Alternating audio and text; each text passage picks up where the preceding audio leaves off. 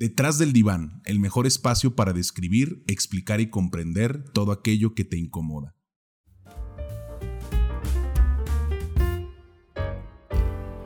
En las últimas semanas, tanto mis pacientes como en algunos cursos o talleres que he tenido la oportunidad de impartir, se ha hecho constante una pregunta, la cual se plantea de la siguiente manera.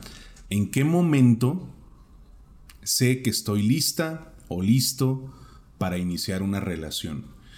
Y esta pregunta me parece tan interesante porque no podremos responderla con un recetario o con un protocolo que se reduzca a un ABCDE, donde en una serie de pasos que digámoslo cumplamos, se puede saber el momento preciso o el momento ideal para saber que estoy preparada o preparado para iniciar una relación. Esto es muy confuso de alguna manera porque hay que entender que estaríamos relacionándonos con una persona, con un ser humano, con un hombre, con una mujer, los cuales tienen la posibilidad de gestionar cambios significativos en sus vidas. O sea, el decir quiero saber cuándo estoy lista listo para iniciar una relación, es como si esperáramos a través de la idealización que el día que decidamos tener una pareja o estar en una relación de pareja, ya no vaya a haber conflictos, ya no vaya a haber problemas y cualquier vicisitud que probablemente se avecine, la podríamos como afrontar y resolver de una manera muy plena y satisfactoria. Esto me parece un gran obstáculo para entender lo que significa estar en una relación. ¿Por qué? Porque más allá de alcanzar esta respuesta, en el acto de saber si estoy preparado o preparada para estar en una relación de pareja, tendríamos que preguntarnos si verdaderamente somos conscientes y tenemos el conocimiento de lo que implica estar en una relación de pareja. Porque de alguna forma aprendemos a cómo ser una pareja a través de nuestros padres, a través de la propia sociedad, a través de la educación que recibimos de algunas instituciones, por ejemplo, y eso provoca ciertas limitaciones y ciertas, podremos decir, complicaciones también para poder desarrollarnos dentro de la propia relación. Porque se vuelve probable que nuestra expectativa, nuestra idealización para establecer una relación de pareja sea tan desmedida que ni siquiera nos damos cuenta de aquellos aspectos básicos que se vuelven necesarios para poder emprender ¿sí? este trayecto o esta etapa que para muchas personas en su vida puede ser algo totalmente novedoso. ¿Y por qué parto de esta pregunta?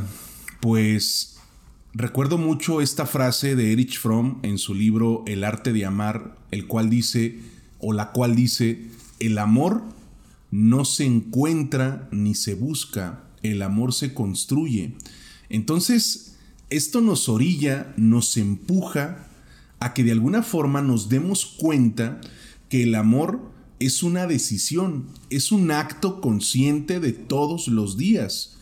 Porque si impregnamos esa relación de idealizaciones, de expectativas, de fantasías, de nuestras propias carencias o vacíos, obviamente, cuando vivamos de una forma real con esa persona, se presentará un mal sabor de boca, un disgusto, una frustración, porque nos hemos olvidado de los aspectos básicos para establecer una relación de pareja.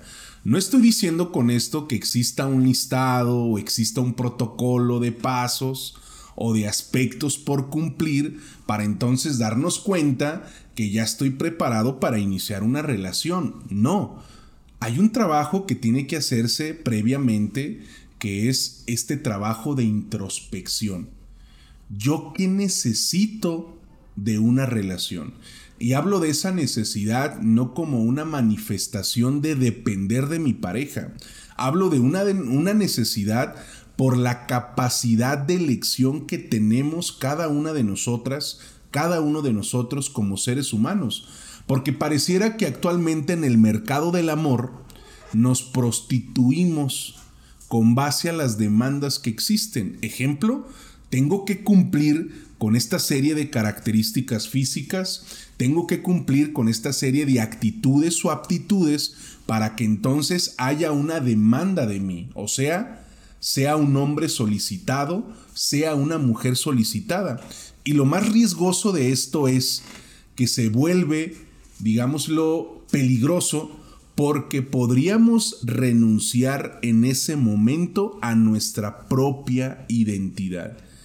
¿Qué implicaría renunciar a nuestra identidad? Dejar de ser nosotras, dejar de ser nosotros, sepultar nuestra propia autenticidad por complacer, por cumplir con las demandas de alguien más. O sea, nos estaríamos convirtiendo en el modelo solicitado de esa persona. Por eso en ocasiones yo les hago la pregunta a mis pacientes si verdaderamente se han transformado en esa mujer ideal o en ese hombre ideal. Porque tachamos la parte de creer que la persona ideal exista. No es posible que la persona ideal exista para yo poder compartir mi vida con él o compartir mi vida con ella.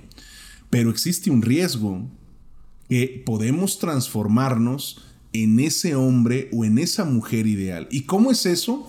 Pues claro, cuando renunciamos a nuestra identidad, queremos complacerlo, queremos complacerla. Y lo que nos solicita, lo que nos demanda, lo que nos exige, nosotros procuramos cumplir, procuramos que esté presente para que entonces se eviten problemas, se eviten conflictos.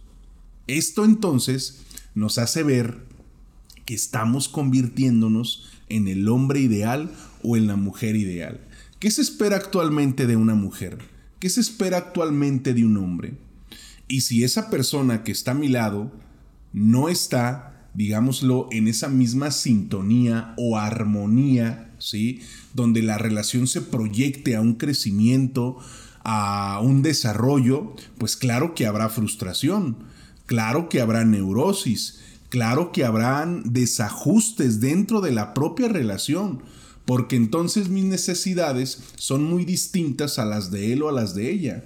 Y se supone que en la relación, primeramente, debe de ser él o ella. O sea, la prioridad siempre debe de ser mi pareja. Debo de renunciar a mis propias necesidades para que entonces se romantice esta idea del amor eterno, del amor por siempre, de siempre juntos, y esto se vuelve una atmósfera, digámoslo, psicológica que nos limita y nos obstaculiza desarrollarnos dentro de la propia relación. Todas estas ideas que se vinculan directamente al amor romántico o a los mitos del amor romántico. Porque en esta concepción que tenemos del amor, Siempre debe de estar primero mi pareja, yo debo de renunciar a mis necesidades, si ella o él se sienten mal, yo también debo de sentirme mal, si se presenta un problema o un conflicto, yo debo de buscar la manera de resolverlo, de solucionarlo, porque de alguna manera estoy anulando la capacidad de mi pareja para poder ser responsable de las condiciones en las que se encuentra. No estoy diciendo que debemos dejar de ser empáticos, no estoy diciendo que no debemos de ser solidarios. Tampoco se tiene que entender que de alguna manera tengamos que ser egoístas. Al contrario, Hay factores y aspectos dentro de la relación que se vuelven importantísimos. La comunicación, la empatía, ah, el tiempo de calidad, la solidaridad, la responsabilidad sexoafectiva. Esto nos hace entender que no todo debe de simplificarse a este acto de amar. Por ende, tendríamos que comenzar a hacer un análisis de cómo espero yo que funcione mi relación, porque en ocasiones ni siquiera tenemos respuesta para eso. Estoy en una relación, pero no sé lo que espero. No sé lo que pretendo lograr o concretar con esa pareja. Y sentenciamos nuestra vida en pareja con estas ideas tan adoctrinadas como por ejemplo decir, debo de vivir el momento, debo de vivir este día, debo de vivir el presente. Y entonces nuestra vida se vuelve una constante de experiencias y sensaciones que al final no terminan sumando ni terminan proyectándose hacia nuestro crecimiento personal. ¿Por qué? Porque hemos asegurado que lo importante es vivir el momento y no nos damos cuenta del por qué hemos decidido estar con esa persona porque hemos decidido ser parte de la vida de esa persona o hacerle parte de nuestra vida. Y entonces nos cuestionamos y nos preguntamos, ¿verdaderamente lo habré matado? Y entonces regresamos a ese lugar y nos cercioramos de que esto suceda. Y volvemos una vez más a pisar a ese insecto o a ese bicho. ¿Por qué parto de este ejemplo que pudiese resultar trillado o probablemente absurdo. Cuando la relación está en ese vaivén emocional, con estos altibajos, una de las partes que podríamos sintetizar como el apego patológico, el apego evitativo, ¿sí? se aleja constantemente, amenaza con irse, amenaza con alejarse, chantajea, manipula, controla a la otra parte, haciéndole saber que puede llegar ese día, esa hora, donde habrá de alejarse e irse para siempre. Y por alguna razón, por alguna situación que se presente en la relación, esa parte decide alejarse, decide irse, termina con la relación. Ahorrándonos toda esta explicación donde existe la angustia, la melancolía, la tristeza, el duelo, el llanto, la persona comienza a hacerse responsable de su condición, que probablemente es adversa y lamentable, eso no lo estamos negando. Pero ¿cómo identificamos este ejercicio del apego patológico, ¿sí? apego evitativo en la relación. Cuando comenzamos a experimentar estas sensaciones de confianza, de aceptación, eh, nuestro amor propio comienza, podríamos decir, a solidificarse a través de ciertas prácticas que implican para nosotros un beneficio, un atractivo, un desarrollo, crecimiento personal, esa otra parte aparece una vez más. Aparece con el único objetivo de cerciorarse o corroborar que nuestra situación o condición mental y emocional esté en declive. O sea, esté deplorable nuestra condición anímica. ¿Por qué? Porque eso le favorece a esta persona. Es como una vez más llegar a tocar la puerta y decir, ¿te encuentras ahí? ¿Estás presente? ¿Cómo estás? Necesito darme cuenta que estés en las mismas condiciones en las que yo te dejé, en las que yo te vi por última vez cuando decidí alejarme o decidí terminar la relación. Y entonces el hecho de que no se presente esta, podríamos decir, que no se presente este panorama, podría resultar aversivo para esa persona. Y el objetivo será otra vez provocar este decline, estas ambivalencias emocionales, este, esta alteración, perturbación en nuestro estado anímico para una vez más confirmar que existe este apego patológico con esa persona. Cosa distinta que sucede en el apego ansioso. Si ustedes hacen un análisis o comenzamos a hacernos ciertas preguntas de cómo es que yo me siento en la relación, si experimento seguridad, si experimento confianza, si verdaderamente el amor que siento hacia esa persona es recíproco, o si de alguna forma hay incertidumbre, hay duda, hay miedo, hay temor, existe una desesperanza de que probablemente nuestros objetivos y metas que hemos planteado con esa persona se puedan llegar a cumplir o se puedan llegar a concretar. En este tipo de apego ansioso, el miedo prevalece, la incertidumbre prevalece, no hay seguridad de que pueda llegar a concretarse ¿sí? nuestras propias expectativas con esa persona. Estas personas que establecen este tipo de relaciones buscan en todo momento controlar. Y hablo de un control a través de los pensamientos, a través de los comportamientos, a través de mi forma de vestir, de mi forma de hablar, de mis, intereses, de, mi de mis gustos.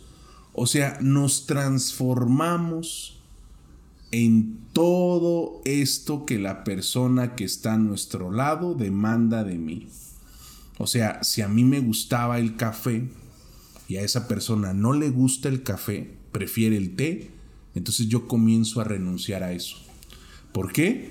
Porque me provoca incertidumbre, me provoca temor, me provoca angustia el hecho de que yo pueda tomarme un café y esa persona presencie o pueda llegar a darse cuenta que yo hice algo que a él o a ella le desagrada. Y lo preocupante con esto es que en ocasiones se vuelve una mejor opción mentir para alcanzar la plenitud dentro de la relación. Y esto quizá pueda hacernos un poco de ruido. A ver, ¿cómo que alcanzar la plenitud? ¿Que no se supone que si nos vinculamos a través de un apego patológico con otra persona, estamos en este desequilibrio, estamos en esta, podríamos decir, alteración. Hay modelos de comportamiento muy auténticos que aunque no son sanos, funcionan así. Por eso a veces podríamos cuestionarnos y preguntarnos el por qué esa persona sigue en esa relación. Nosotros podemos observar, podemos ser espectadores de lo mal, por así decirlo, que le va a esa persona en la relación que establece.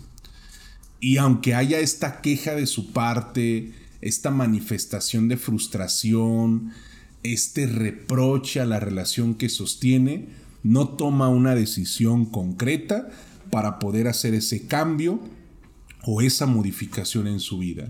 ¿Por qué? Porque es un modelo de comportamiento que ha adoptado que aunque no es saludable, le es funcional. Por eso a través del saber popular escuchamos estas frases, ¿no? Donde se dice, ah, pues es que le gusta sufrir. Ah, pues es que está enamorada o enamorado de cómo lo tratan o cómo la tratan. Le encanta, disfruta que la traten mal o que lo traten mal. Y no podríamos decir precisamente que hay o exista un disfrute tal cual, pero estas prácticas, este tipo de actitudes o comportamientos dentro de la relación se vuelven un atractivo para la misma.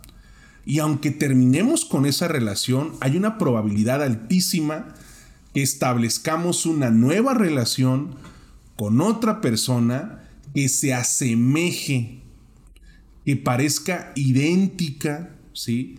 A todas estas características, a todas estas eh, cualidades, si pudieran enmarcarse así, que de alguna forma reprochamos en nuestra relación anterior. Y a esto le podríamos dar el título de los patrones que venimos repitiendo en nuestras relaciones de pareja. O sea, si yo hago un análisis y volteo hacia atrás de las relaciones que he sostenido, pues me doy cuenta que se han venido presentando los mismos problemas. Que las rupturas han sido, digámoslo, la consecuencia de las mismas causas en todas mis relaciones. Que las diferencias que existen con mis parejas han sido las mismas desde que inició, podríamos decir, esta etapa de mi vida en la cual me relaciono con las personas de una forma afectiva, amorosa, emocional. Y esto tiene que verse con cuidado, tiene que verse con responsabilidad. Y esto tiene que entenderse porque no intento que caigamos en una burbuja donde se tenga que pecaminizar la relación de pareja. O sea, decir, entonces no debo de tener una relación de pareja porque esa pareja me va a arrestar, me va a, va, va a provocar que pierda mi identidad, no es bueno tener una relación de pareja, siempre habrá problemas, siempre habrá conflictos, por supuesto que habrá conflictos, habrá problemas, habrá diferencias, pero la felicidad dentro de la relación no se mide por la ausencia de conflictos o la ausencia de problemas sino por la capacidad que se tiene para hacer frente y resolver ese tipo de vicisitudes o situaciones que se presentan dentro de la relación. Tendría que ser más preocupante el hecho de que no haya conflictos, diferencias o problemas, porque cada situación, por crítica que parezca, sería un impulso hacia un crecimiento, hacia una maduración de la propia relación. Y eso garantizaría a largo plazo un amor genuino o un amor maduro. Les agradezco mucho que hayan estado en un episodio más y también aprovecho para extenderles la invitación para que vayan a mi página de Facebook.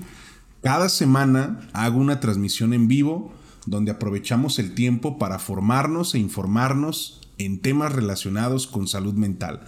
Pueden exponer sus preguntas, sus dudas y podemos estar interactuando de una manera muy amena. También vayan a mis redes, TikTok, Instagram, por supuesto mi canal de YouTube y nos vemos en los próximos 15 días. Les mando un fuerte abrazo.